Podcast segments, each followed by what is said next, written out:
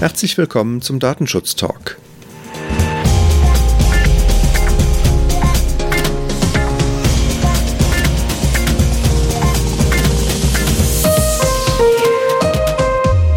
Heute sprechen wir über das Thema Drittstaatentransfer von personenbezogenen Daten und über das aktuelle Verfahren Schrems II beim Europäischen Gerichtshof. Mein Name ist Heiko Gossen und ich begrüße heute neben meinem Kollegen Markus Techel, den Sie bereits aus früheren Folgen kennen, einen ganz besonderen Gast, wo ich mich sehr freue, dass wir Sie für unsere Folge heute gewinnen konnten, Rebecca Weiß. Rebecca ist Juristin beim Bitkom und dort Leiterin Vertrauen und Sicherheit und in dieser Rolle unter anderem auch für die Datenschutzthemen zuständig. In diesem Sinne, herzlich willkommen Markus und herzlich willkommen Rebecca Weiß. Hallo Rebecca. Dank, Hi. Rebecca, Bitkom, vielen sagt das sicherlich was. Ich weiß nicht, ob es allen unseren Zuhörern was sagt. Magst du mal kurz umreißen, was der Bitkom ist und was er macht? Klar, gerne. Ähm, wir als Bitkom sind äh, der Branchenverband, also insbesondere der, der, deutsche Branchenverband für die Digitalindustrie. Das heißt, wir äh, vertreten Unternehmen jeglicher Größe, äh, die sich im digitalen Umfeld bewegen, also von Plattformen über TK-Unternehmen, viele Anbieter auch im Bereich der neuen Medien, aber tatsächlich auch viele der, ich sag mal, eher klassischen Industrien, weil äh, wir natürlich mittlerweile davon ausgehen, dass es nicht mehr eine analoge und eine digitale Wirtschaft gibt, sondern eine Gesamtwirtschaft, die sich digitalisiert. Und in dem Rahmen äh, spielen natürlich sowohl Digitalisierungsprojekte als auch natürlich alle Themen rund um Daten, Datenökonomie, Datenschutz bei nahezu jedem Unternehmen eine Rolle. Und deswegen äh, vertreten wir eine, eine sehr große Bandbreite, mittlerweile über 2000 Mitglieder an der Zahl und verfolgen so immer das Ziel, als äh, Stimme der Industrie Deutschland auch zu einem führenden Standort tatsächlich zu machen in allen Digitalthemen, was wir ähm, sowohl dann eben auf politischer Ebene äh, tun, als auch äh, im Rahmen zum Beispiel von der Erarbeitung von praktischen Leitfäden, sei das jetzt zur Datenschutzgrundverordnung oder auch zu vielen Themen rund um IT-Sicherheit, äh, KI, oder eben auch so in den einzelnen Branchenbereichen, um äh, sozusagen auch eine direkte Hilfestellung für die Wirtschaft zu geben. Das ist ein sehr breites Feld und gleichzeitig aber auch, wie du schon gesagt hast, der Datenschutz natürlich auch ein sehr wichtiges, weil es die ganze Branche betrifft. Von daher bist du natürlich eine, eine geeignete Kandidatin für unser heutiges Thema. Und wie ich dich auch kennengelernt habe, bist du auch in Brüssel immer sehr nah an den Entwicklungen, an den Themen dran. Und da wir heute ja unter anderem über das Thema Drittstaaten sprechen wollen, und ich habe es eben in der Einleitung schon gesagt, äh, Schrems II als aktuellen Fall, der beim Europäischen Gerichtshof liegt, eines der Themen, die mit Spannung erwartet werden, was da halt passiert. Und bevor wir jetzt äh, in, die, in die datenschutzrechtlichen Details einsteigen, würde ich dich fragen, Rebecca, ob du nochmal gerade erläutern kannst, wer eigentlich Max Schrems ist und warum wir heute über ihn sprechen, wenn es um den Europäischen Gerichtshof geht. Ja, gerne. Ähm, Max Schrems ist wahrscheinlich jedem Begriff, der sich, sage ich mal so, im Bereich internationale Datentransfers äh, schon eine Weile bewegt, beziehungsweise sich so in den Bereichen auskennt.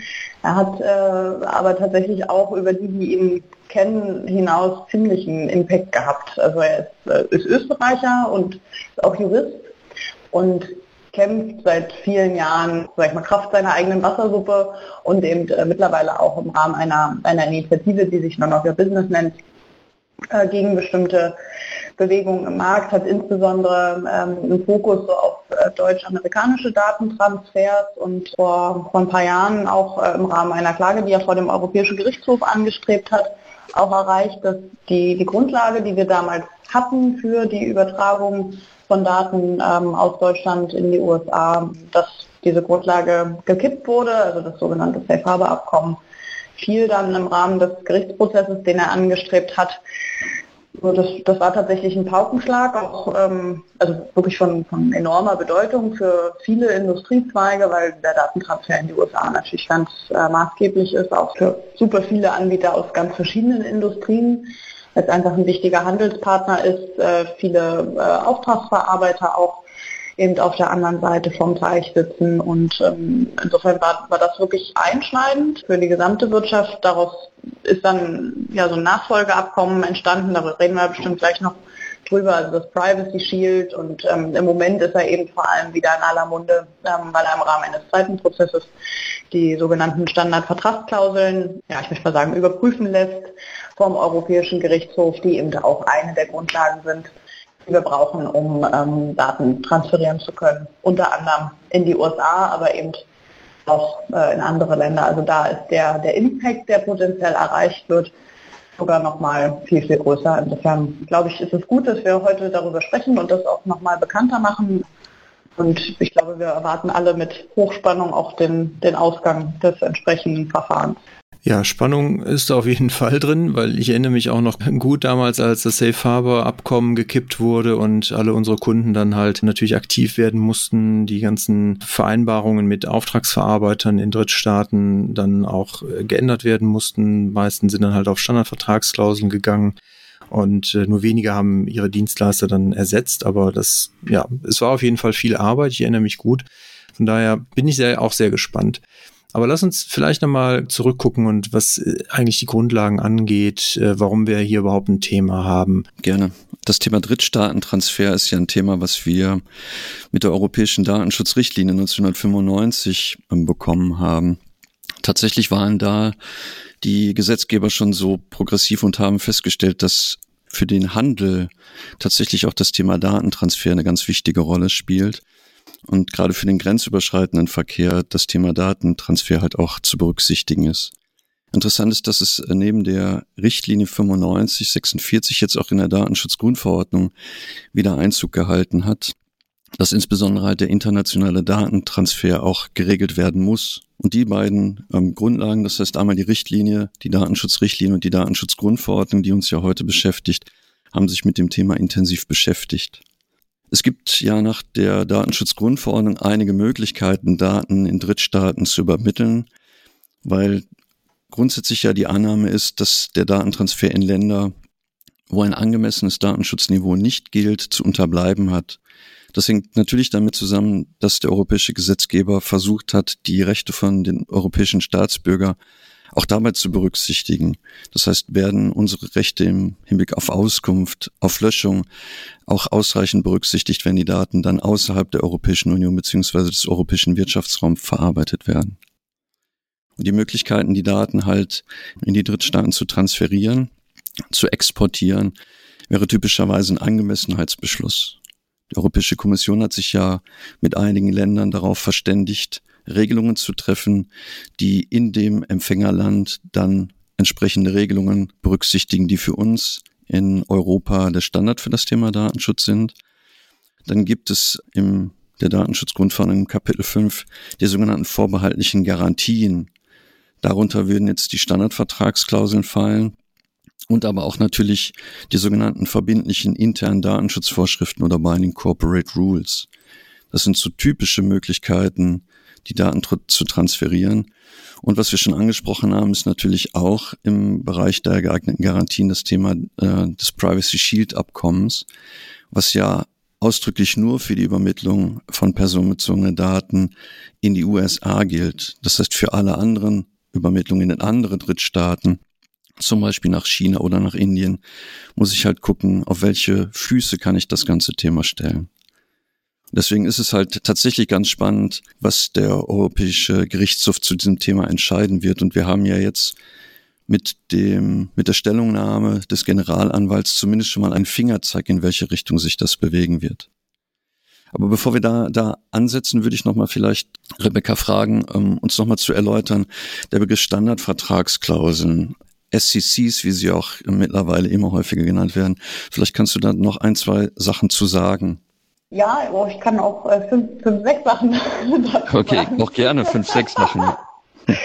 die, ja, die, die Standardvertragsklauseln, die sind in ihrer Bedeutung ähm, einfach echt nicht zu unterschätzen. Also auch wenn man jetzt mal den, den Schritt zurücknimmt, also da auch von dem Verfahren ein Stück weit weggeht, sind die tatsächlich momentan das Hauptinstrument für den Datentransfer aus der EU raus. Wir haben ja also insbesondere auch, wenn wir die Grundverordnung am Markt haben, tatsächlich immer die Annahme, alles, was innerhalb der Grundverordnung passiert und deswegen also auch im, im EU-Raum, im EWR-Raum ist, ist fein, also da gilt Free Flow und wir können alle äh, wunderbar hin und her transferieren. Und sobald aber die Daten die EU verlassen, ähm, brauchen wir eben die anderen Instrumente, die hast du ja gerade aufgezählt. Und die Standardvertragsklauseln sind eben tatsächlich so, dass das Hauptinstrument, das hat äh, ja also verschiedene Gründe, also die, die BCRs, die du gerade auch schon erwähnt hast, die Binding Corporate Rules, sind ja vor allem für die konzerninternen äh, Transfers gedacht. Das heißt, das hilft all jenen nicht, die sozusagen an externen Dritten auch mal Daten schicken wollen zur Weiterverarbeitung, äh, sei das jetzt im Auftragsverarbeitungsverhältnis oder eben anderweitig. Das heißt, sie haben schon mal per se einen eingeschränkten Anwendungsbereich. Ehemals Safe Harbor, jetzt Privacy Shield ist eben nur für den EU-US-Transfer geeignet und die Angemessenheitsbeschlüsse ähm, haben wir eben nur, ja, ich sag mal punktuell. Also ein großer Erfolg in dem Bereich war natürlich, dass wir das jetzt mit Japan ähm, hinbekommen haben. Dass äh, der Transfer nach Japan jetzt wirklich völlig unproblematisch funktioniert, weil da eben jetzt attestiert ist, die haben ein angemessenes Datenschutzniveau. Es gibt auch einen mit, mit Uruguay. Ähm, ich glaube, Neuseeland hat äh, so einen Angemessenheitsbeschluss. Aber die entsprechenden Prozesse sind häufig sehr lange und gilt eben nicht für alle Länder. Und dadurch bleiben für viele Unternehmen eigentlich nur die Standardvertragsklauseln, um in Drittländern verarbeiten zu lassen oder eben dorthin transferieren zu können. Und einmal so vor dem Hintergrund, dass sie jetzt eben wackeln wegen des EuGH-Verfahrens. Herrscht einfach so große Unsicherheit zurzeit, weil die sind in der Implementierung nicht ganz unaufwendig. Also da ist, ist eben nicht damit getan, dass ich so eine Klausel an irgendeinen Vertrag dranhänge und dann ähm, ist alles wunderbar, sondern da ist noch so ein langer Annex auszufüllen etc. pp. Also das, das macht schon Aufwand, das alles umbauen zu müssen. Ist natürlich ähm, nicht trivial für alle, die es anwenden wollen. Und wir haben einfach die ganz besondere Situation jetzt wegen des Brexits, der die SEC-Situation nochmal verkompliziert. Mhm. Ähm, ich weiß nicht, ob wir darauf äh, gleich noch, noch näher eingehen wollen, aber da ist ja tatsächlich die Situation, dass solange die UK noch im EU-Verbund drin ist, gehen wir davon aus, äh, es gilt ganz normal das äh, EU-Framework, also wir können frei transferieren von Frankreich in die UK und zurück und nach Polen und nach Deutschland etc. pp. Sobald der Brexit aber vollzogen ist und die Übergangsfrist vorbei ist, wird die UK eben genauso zum Drittland wie Brasilien, Uruguay oder die USA. Und der ganze Prozess dort jetzt auch die, die, also alle Regeln der Drittstaatenübermittlung einzuhalten, ist durch die, durch die Nähe, die wir einfach mit den UK-Unternehmen haben, dadurch, dass sie ja bisher noch in der EU sind, ein besonders großer Aufwand, der einfach entsteht. Also es, gibt mhm. so viele Datenflüsse, die von der EU in die UK ähm, laufen und auch andersrum, die in Zukunft alle zusätzlich absichern zu müssen, wird tatsächlich ein, ein Riesenakt und momentan ist, äh, denke ich, da noch nicht, äh, also sind noch nicht alle ausreichend vorbereitet. Und wenn man sich diese, diese Spannungslage anguckt und dann jetzt sozusagen wieder zurück switcht auf die Situation, dass die Standardvertragsklauseln eventuell angepasst werden müssen oder sogar kippen könnten, rein theoretisch. Wenn der EuGH das entsprechend entscheidet, entsteht natürlich eine, eine wahnsinnige Unsicherheit. Ne? Also wir mhm. haben eine Situation, wo viele Unternehmen sich darauf verlassen, dass eben die Flüsse von und mit äh, der UK gut funktionieren, dass da eben die Daten hin und her geschoben werden können und dass jetzt potenziell alles umbauen zu müssen und aber nicht zu wissen, ob ich eine Standardvertragsklausel dafür benutzen kann oder nicht, ist natürlich eine, eine Situation, die wahrscheinlich für viele Unternehmen gerade nicht, nicht gut handelbar ist. Also was unterschätzt wird, ist natürlich damals bei Safe Harbor hat es halt den Datenfluss in die USA im Zweifelsfall nochmal auf den Prüfstand gestellt. Aber jetzt haben wir natürlich mit den Standardvertragsklauseln ein Instrument, was angegriffen ist, was, ja ich sag mal, alle Länder, die nicht einen Angemessenheitsbeschluss haben oder die nicht innerhalb des europäischen Wirtschaftsraumes liegen, betrifft. Und das ist halt bei größeren Unternehmen halt, kann das eine Riesenmenge an Unternehmen und damit auch Verträgen sein, die davon betroffen sind. Aber ich, ich glaube, ohne, ohne dazu viel zu verraten, wenn wir uns angucken, was der Generalanwalt zu dem Thema gesagt hat, dann müssen wir ja nicht so ganz groß in Sorge sein, was die Standardvertragsklauseln angeht. Ähm, tatsächlich mit, mit Großbritannien finde ich spannend. Google hat zum Beispiel äh, nach einer Reuters-Meldung, äh, will gar nicht, gar nicht so lange abwarten, bis jetzt diese Übergangsfristen auslaufen. Google ähm, hat wohl die Idee, zukünftig die Daten von britischen Kunden nur nach, nach US-amerikanischem Recht zu betrachten und nicht mehr im Rahmen der Datenschutzgrundverordnung. Also die sind da schon sehr progressiv ähm, bei Google. Ähm, Nochmal kurz vielleicht Schrems 2. Ähm, der Hintergrund ist ja tatsächlich, dass äh, Max Schrems, nachdem das Thema Safe Harbor gekippt war, bei ähm, Facebook nochmal nachgefragt hat, auf welche Grundlage die denn jetzt die Übermittlung in die USA stützen. Und Facebook hat ja dann gesagt, das machen wir über die Standardvertragsklauseln. Und dann hat er halt den High Court angerufen und eine ähm, Beschwerde eingereicht, beziehungsweise eigentlich hat er sich eher beschwert bei der ähm, irischen Datenschutzaufsicht und die hat er nachher den High Court angerufen, um entscheiden zu lassen, ob die Standardvertragsklauseln überhaupt eine angemessene Rechtsgrundlage für die Übermittlung in die USA sind. Und genau darum geht es jetzt tatsächlich. Es geht darum, dass es ein Vorlageverfahren ist. Das heißt, das höchste irische Gericht hat sich an den Europäischen Gerichtshof gewandt und das ganze Thema auf den Prüfstand gestellt. Sind die Rechte von europäischen Staatsbürgern überhaupt ausreichend gesichert, auch im Hinblick auf die Standardvertragsklauseln? Und wie gesagt, ähm, was, was mich so ein bisschen beruhigt, wenn man sich überlegt, dass der Europäische Gerichtshof relativ häufig den Auffassungen des Generalanwalts folgt, dass der Generalanwalt in seiner, seinem Fazit zu dem Ergebnis kommt, ähm, man möge doch weiterhin anerkennen, dass die Standardvertragsklauseln ein angemessenes Instrument sind, um die Rechte von europäischen Staatsbürgern auch im nicht-europäischen Ausland, im Nicht-EWR-Ausland auch zu berücksichtigen. Ich glaube, das ist schon mal eine gute Nachricht, die sich dann am 19. Dezember letzten Jahres ähm, so rauskristallisiert hat. Ich weiß nicht, wie du das siehst. Ja, also ja, das, also ich, ich gebe dir insofern recht, dass es ein, das war ein positives Signal. Ne? Also wir haben auch auf, auf diese Opinion natürlich gewartet, weil es ist häufig so, dass der EuGH ähm, der, der Auffassung bzw. der Argumentationslinie auch folgt. Also teilweise ist dann letztlich der Tenor trotzdem ein bisschen anders, aber man erkennt die, die Argumentationslinie dann schon wieder sodass wir schon eine ganz gute Chance aussehen, dass der EuGH sich dem anschließt und jetzt nicht grundsätzlich an den Standardvertragsklauseln als Instrument für die Übertragung gilt. Das wäre natürlich auch, das wäre natürlich auch wahnsinnig intensiv, ne? Und eigentlich so vor dem Hintergrund, dass das ja auch als Instrument geprüft wurde, auch als die, als die Grundverordnung gebaut worden ist, fast ein bisschen ein merkwürdiges Signal. Und ich glaube, das ist auch was, was, was, der, ähm, was der General Attorney hier ganz gut rausgearbeitet hat in, in seiner entsprechenden äh, Stellungnahme. Auf der anderen Seite ist es, ist es nicht ganz sicher. Also ne, der EuGH hat durchaus auch schon mal eine abweichende Entscheidung getroffen. Es kann auch sein, je nachdem, wie viel Prüfvorbehalt er zum Beispiel dann trotzdem noch bei den Aufsichtsbehörden jeweils sieht, kann es natürlich dann auch immer wieder zu einer individuellen Prüfung in den, in den einzelnen Mitgliedstaaten kommen. Das müssen wir, müssen wir auch nochmal abwarten. Und ich sag mal, aus der, aus der Industrieperspektive ist es tatsächlich so, dass unabhängig jetzt vom Ausgang des Urteils wir sowieso ähm, alle entsprechenden Vereinbarungen, alle entsprechenden Verträge, wo eine Standardvertragsklausel verwendet wurde, perspektivisch anpassen müssen, ähm, weil jetzt seitens Brüssel, also von der EU-Kommission, ähm, jetzt in diesen Wochen die Arbeiten laufen, um die Standardvertragsklauseln zu überarbeiten. Weil die sind, also die Standardvertragsklauseln, die wir bisher benutzen, quasi die, diese Vorlagen, die da verwendet werden können, die sind, äh, die basieren ja noch auf der alten Richtlinie. Das heißt, die mhm. sind in sich schon gar nicht eigentlich angepasst an die GDPR. Und dieser Prozess, der muss natürlich noch durchlaufen werden. Das stößt die Kommission gerade an und baut im Zuge dessen tatsächlich auch noch das Standardvertragsklauselset nach, was im Markt fehlt. Es gibt also ein, eine ganz wesentliche Vertragsbeziehung, die wir bisher nicht abbilden können über die Standardvertragsklauseln, nämlich die von Auftragsverarbeiter zu Auftragsverarbeiter, die natürlich super, super hohe Marktrelevanz hat und dafür haben wir so ein Set noch gar nicht. Das hatten wir auch nie.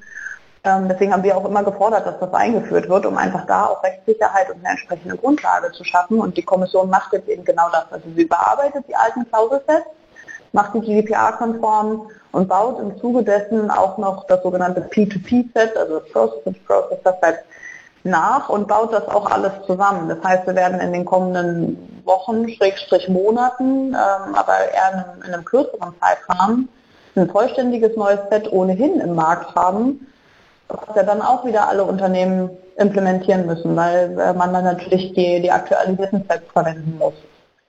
Und insofern ist jetzt so, ich sag mal, so ein Parallelstrang entstanden, ne? neben, neben dieser Unsicherheit, die wir aufgrund der ausstehenden Jump 2 Entscheidung noch haben.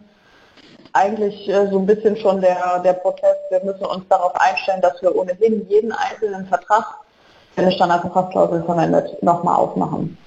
Wäre wär damit im Prinzip die Entscheidung aber vom Europäischen Gerichtshof gar nicht mehr so relevant in der Praxis, wenn es eh ein neues Regelset gibt, weil die Entscheidung ja dann auf den alten Standardvertragsklauseln beruhen würde. Das ist ja auch vielleicht dann, dann eh ein gutes Zeichen zu sagen, dann arbeiten wir halt zukünftig mit den neuen so schnell wie möglich. Dann betrifft uns die Entscheidung vom EuGH gar nicht mehr.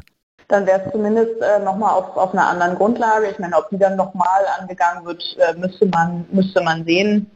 Schön wäre natürlich, äh, wenn, wenn das entsprechende Set im Markt ist, bevor ne, auch zum Beispiel ne, auch hier wieder der Brexit vollzogen ist damit man dann direkt auch äh, auf diese Klauseln abstellen kann.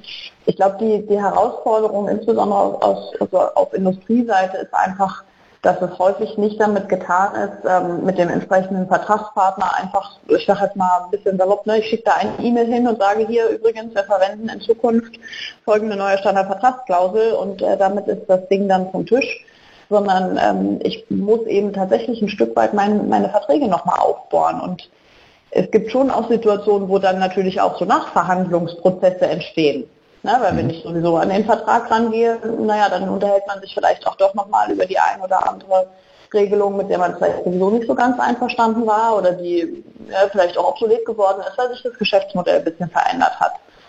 Und insofern ist der Aufwand, der bei den Unternehmen entsteht, deutlich höher als jetzt einfach äh, diese neuen Klauselsets zu nehmen und äh, ich sag mal an alle Vertragspartner zu schicken, was auch schon durchaus arbeitsintensiv ist. Wobei da natürlich die Argumentation ganz schön ist, weil wenn wir von Standardvertragsklauseln sprechen, dann heißen die ja insbesondere deswegen Standardvertragsklauseln, weil sie inhaltlich ja keine Anpassungen ähm, vornehmen darf. Zumindest nicht in, in die Richtung, dass ich ähm, irgendwas verändere, was äh, die betroffene Person schlechter stellt. Also das wäre natürlich dann zu sagen, wir verhandeln zwar neu, aber im, im Prinzip wechseln wir nur Anlage A gegen Anlage A neu aus. Hm, Wenn ich es tatsächlich als Anlage implementiert habe, da, da hast du recht, ja. das ist aber nicht bei allen Anwendern der Fall. Mhm. Und die, die entsprechenden Annex, ähm, sag ich mal, die Annexe, die, die dranhängen an den Klauseln, die müssten eventuell dann auch nochmal nachbearbeitet werden. Also insofern, ja klar, an, an den eigentlichen äh, Standardvertragsklauseltext gehen die meisten nicht ran, aber das ist häufig eingebettet in größere Vertragskonstrukte.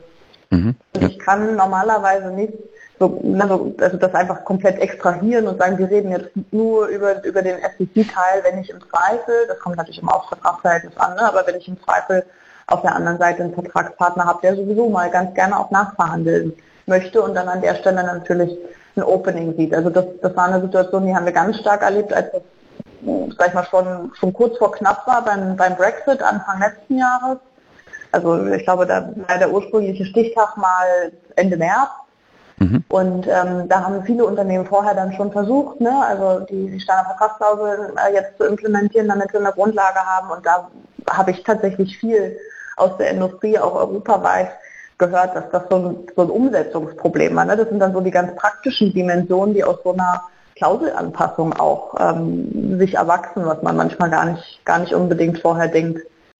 Ja, vor allem, weil man keine Erfahrung hat intereuropäisch mit Standardvertragsklauseln, weil es ja immer nur in die Richtung von, von Drittstaaten ging. Und wenn man halt plötzlich damit zu tun hat und keine Erfahrung hat, dann ist es natürlich schon ein dickes Brett, was man bohren muss. Ja, ja, auf jeden Fall. Rebecca, also wir hatten das ja schon mal einmal, dass die Controller-to-Processor-Vertragsklauseln erneuert wurden. Die alten, davor geltenden Standardvertragsklauseln, meine ich, der Beschluss wäre nicht aufgehoben worden. Äh, Gibt es hier Anzeichen dafür, dass die alten Verträge dann auch mit dem gleichen Beschluss direkt quasi aufgehoben werden oder ist zu erwarten, dass man dann quasi auch erstmal eine gewisse Zeit hat, mit der man dann die bestehenden Verträge sukzessive anpassen kann, so dass man da nicht in einfach ein operatives Gap läuft, weil halt vielleicht Unternehmen, die mehrere Vertragspartner haben, das einfach gar nicht so schnell umgesetzt kriegen, dass man in einer so kurzen Zeit diese Verträge erneuert. Also ich äh, würde ganz stark davon ausgehen, dass es irgendeine Art Übergangsfrist geben muss. Ich, also hab, wir haben dazu natürlich auch schon in Brüssel entsprechende Gespräche auch mit der EU-Kommission geführt Und ist, also ich, ich glaube, das ist klar, dass es die geben muss, weil ich kann nicht von äh, Montag auf Dienstag quasi verfügen. Also alle, alle Verträge, die so eine Standardvertragsklausel enthalten, sind zumindest in dem Teil, der die Standardvertragsklausel betrifft, von Montag auf Dienstag unwirksam und jetzt dürfen nur noch die neuen Sets verwendet werden. Ansonsten lauft ihr in Datenschutzverstoß rein. Das, glaube ich, ist nicht, ist nicht handhabbar. Je größer das Unternehmen ist, beziehungsweise je mehr internationale äh, Datentransfers da abgesichert werden müssen über, über die STCs, umso komplexer wird das Ganze. Ja. Und wie gesagt, das dann noch gekoppelt mit dem, was ich gerade erwähnte, dass es eben häufig nicht damit getan ist, einfach nur das neue Klauselset da einzufügen, zu verschicken und äh, einen Haken hinter den Prozess zu setzen, sondern dass da schon durchaus auch wochenlange ähm, Anpassungen oder eben nochmal Verhandlungen oder wie auch immer daraus erwachsen können, muss es in irgendeiner Art eine Übergangsfrist geben ich denke, das wird die Kommission auch machen. Wie lang die ist, ist aber zurzeit nicht so richtig abzusehen. Ob sie jetzt, sage ich mal, wahnsinnig stretchen, das würde ich aber auch mal in, in Zweifel stellen, weil ich glaube, anders als bei der Anpassung, die wir 2010 hatten, ist das ja jetzt hier tatsächlich eine Änderung, äh, die aufgrund der, der DSGVO entstanden ist. Ne? Also sagen die GDPR-Conformity der, der Standardvertragsklauseln erstmal herstellt. Die Situation hatten wir ja 2010 nicht. Das war ja eher so eine inhaltliche Änderung, die dann da nochmal passiert ist, die jetzt nicht durch, durch ein neues Framework an sich bedingt war. Und insofern könnte ich mir vorstellen, dass die Kommission hier durchaus incentiviert ist, zwar eine Frist zu setzen, damit es überhaupt praktikabel ist, die aber jetzt auch nicht wahnsinnig lang zu ziehen. Also ich glaube, da ist es auch ein Stück weit Aufgabe von uns, sag ich mal, hier auch in den Kontakt zu kommen mit den entsprechenden äh, Vertretern aus der Wirtschaft und auch zu gucken, wie viel Zeit ist auf jeden Fall notwendig, um diese Prozesse zu, zu etablieren, weil man muss, sich, man muss sich ja die Folgen klar machen, äh, wenn man das nicht schafft. Also wenn ich tatsächlich eine entsprechende Standardvertragsklausel verwende, die äh, ja, nicht mehr hält, also die unwirksam ist, äh, habe ich sofort einen entsprechenden Datenschutzverstoß mit allen Konsequenzen, die daraus erwachsen. Das äh, will sich, glaube ich, kein, kein Unternehmen erlauben, aber das ist natürlich schwierig, wenn, wenn die Frist zu kurz gesetzt wird. Also ich muss ja irgendwie das Ganze noch praktikabel halten. Insofern versuchen wir jetzt auch so, so ein bisschen einen Eindruck davon zu bekommen, wie lange die Prozesse eigentlich am Ende dauern, damit man äh, auch hier mit der Kommission nochmal einen Austausch treten kann, äh, um eben zu schauen, ja, wie viele Monate am Ende dann als Übergangsfrist auch festgesetzt werden. Zur Not müssen wir halt auf die Aufsichtsbehörden äh, vertrauen, die damals ja auch bei, als das Safe Harbor Abkommen dann gekippt wurde durch den Europäischen Gerichtshof, auch Übergangsfristen ja den Unternehmen eingeräumt haben, zu sagen, also sie erwarten halt, ich glaube, unterschiedliche Aufsichtsbehörden haben zwischen sechs und zwölf Monaten dann den Unternehmen Zeit gegeben und gesagt, aber dann müsste halt wirklich auch alles umgestellt haben. Also im Zweifelsfall müssen wir natürlich darauf vertrauen.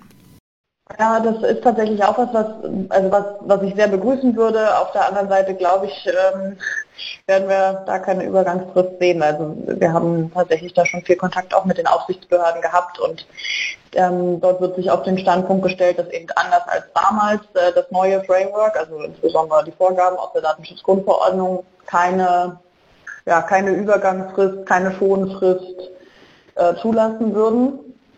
Ähm, das war zumindest damals die, die Situation oder die Argumentation, die so rund um das äh, Brexit-Stichdatum äh, gebaut wurde.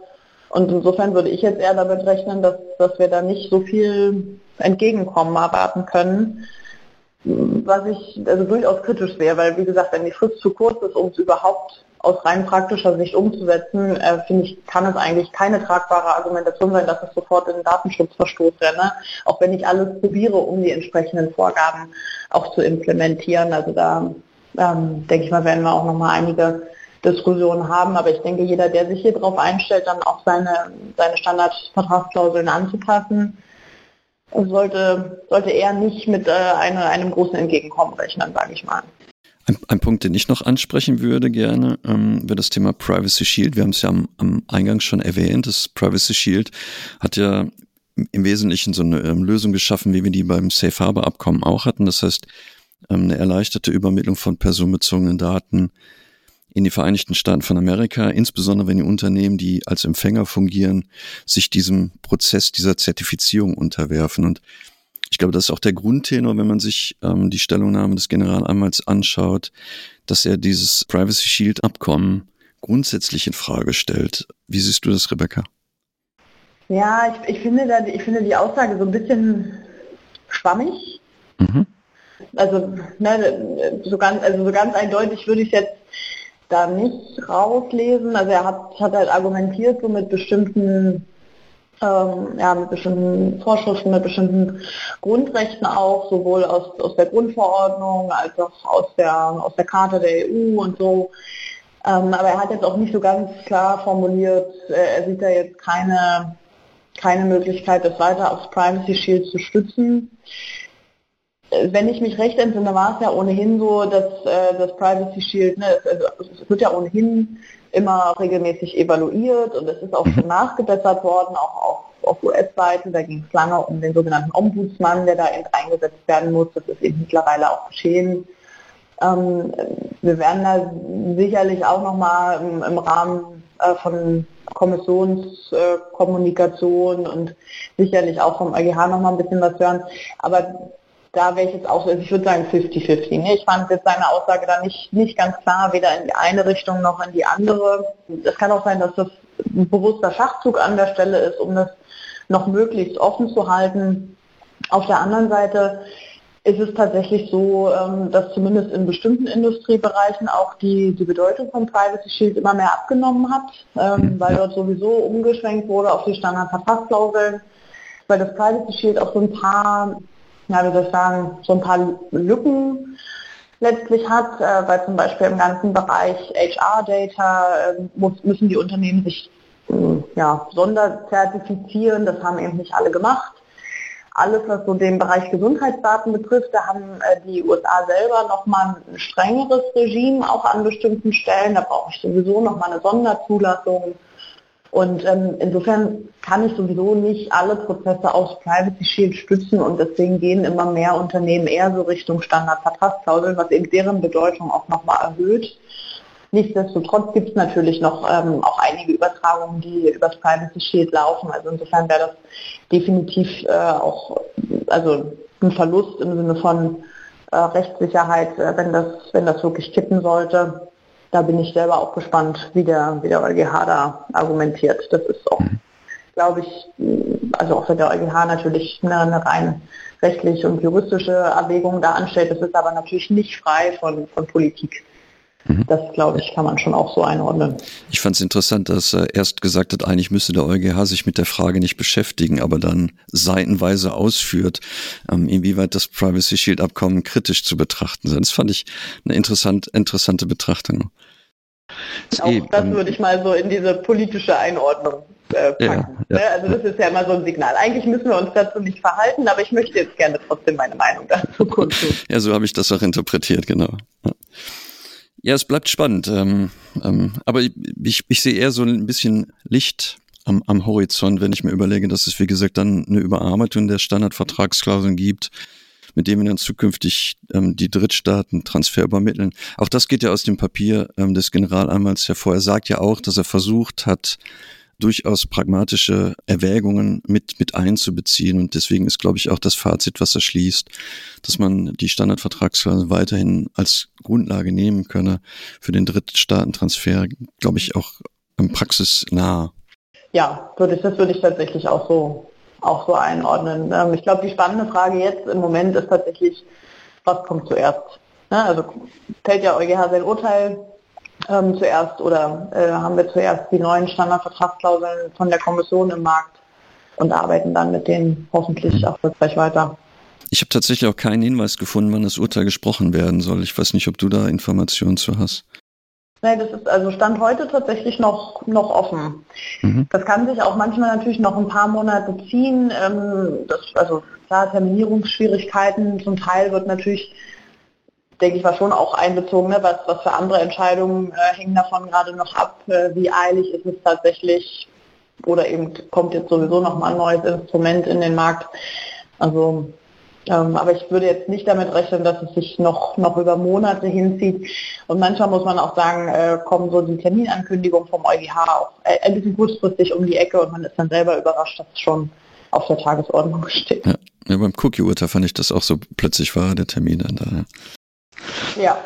Genau. Ich, ich würde noch mal auf ein Dokument hinweisen wollen in dem Zusammenhang. Vom Bitkom gibt es halt einen Leitfaden für die Verarbeitung von personenbezogenen Daten in Drittländer. In der Version 1.2, das heißt, da gab es die Anpassung dann auch im Hinblick auf die Datenschutzgrundverordnung. Und ich finde, in dem Dokument gibt es nochmal eine schöne Tabelle, wo man die ähm, möglichen ähm, Grundlagen sehen kann, für die Übermittlung in Drittstaaten.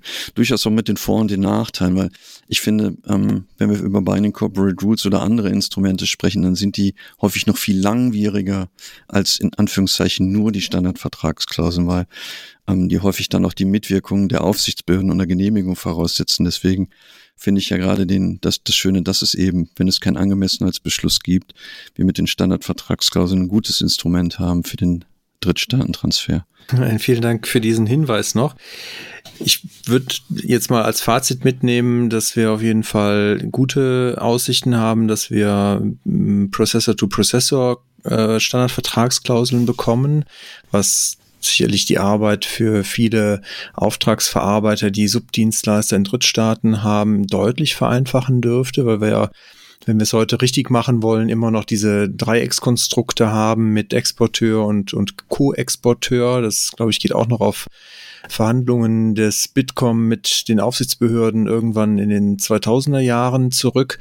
Dieses Konstrukt ist aber, meine ich, heute immer noch eigentlich nur die einzige Möglichkeit, das datenschutzkonform abzubilden.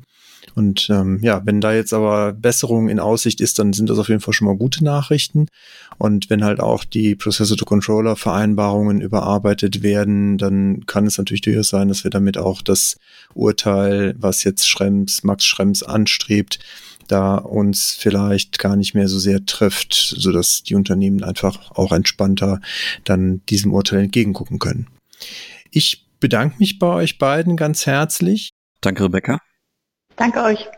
Ich glaube, wir haben das Thema einmal jetzt ganz gut umrundet. Brexit haben wir jetzt noch nicht so sehr vertieft, aber ich denke, da werden wir dann nochmal äh, zu gegebener Zeit vertiefend drauf eingehen und vielleicht löst sich das Thema ja auch schon dann mit den neuen Standardvertragsklauseln. Ich bedanke mich bei euch beiden. Ähm, wir schließen das Thema für heute. Ich wünsche allen Zuhörern noch einen guten Resttag. Wir freuen uns natürlich immer über Feedback, ähm, über Hinweise, auch Kritik gerne. Wir haben verschiedene Möglichkeiten, einmal per E-Mail an datenschutztalk.migosense.de oder auf den bekannten Plattformen gerne auch dort Rezensionen zu hinterlassen. Wir gucken, dass wir da auch äh, regelmäßig reinschauen. In diesem Sinne allen ganz herzlichen Dank fürs Zuhören, fürs äh, Mitmachen und ich freue mich aufs nächste Mal. Bleiben Sie uns gewogen. Auf bald.